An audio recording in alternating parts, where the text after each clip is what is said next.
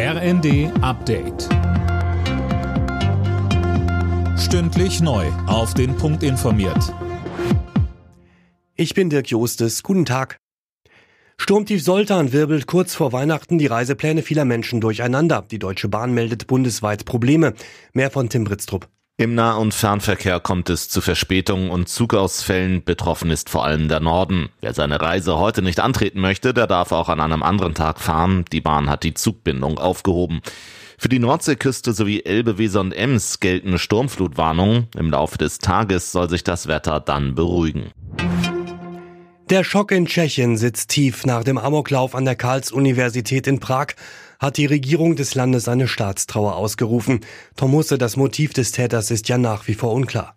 Ja, da tappen die Ermittler noch im Dunkeln. Einen Zusammenhang zum internationalen Terrorismus gebe es aber nicht, heißt es.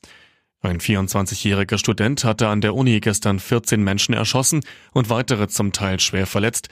Zuvor soll er bereits seinen Vater getötet haben. Der Schütze selbst ist ebenfalls tot. Die Ermittler prüfen derzeit, ob er auch für einen weiteren tödlichen Vorfall vergangene Woche verantwortlich ist. Bundesbauministerin Geiwitz rechnet im kommenden Jahr mit 265.000 neuen Wohnungen, das sagte sie der Rheinischen Post. Sie bezieht sich auf ein aktuelles Gutachten. Das Ziel von jährlich 400.000 neuen Wohnungen wird damit auch nächstes Jahr verfehlt. Die Golden Globes haben einen Moderator. Der Schauspieler und Stand-up-Komiker Joe Coy wird bei der Gala auf der Bühne stehen.